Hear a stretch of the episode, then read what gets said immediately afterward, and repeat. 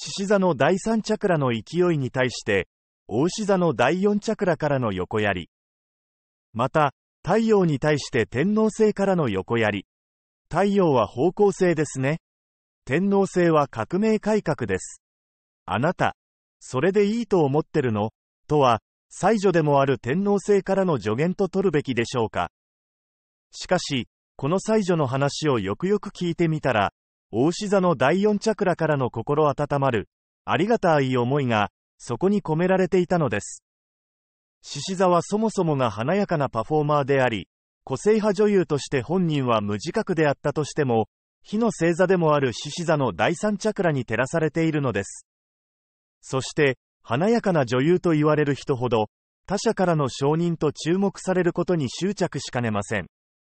そこで、大志座の第四チャクラ率いる天皇星からのアドバイスとして、自分の内側から湧き出るアイデンティティ、それがスピリチュアルハートとしての質を高めることだと、あなたの愛こそが主演女優に適しているんだ。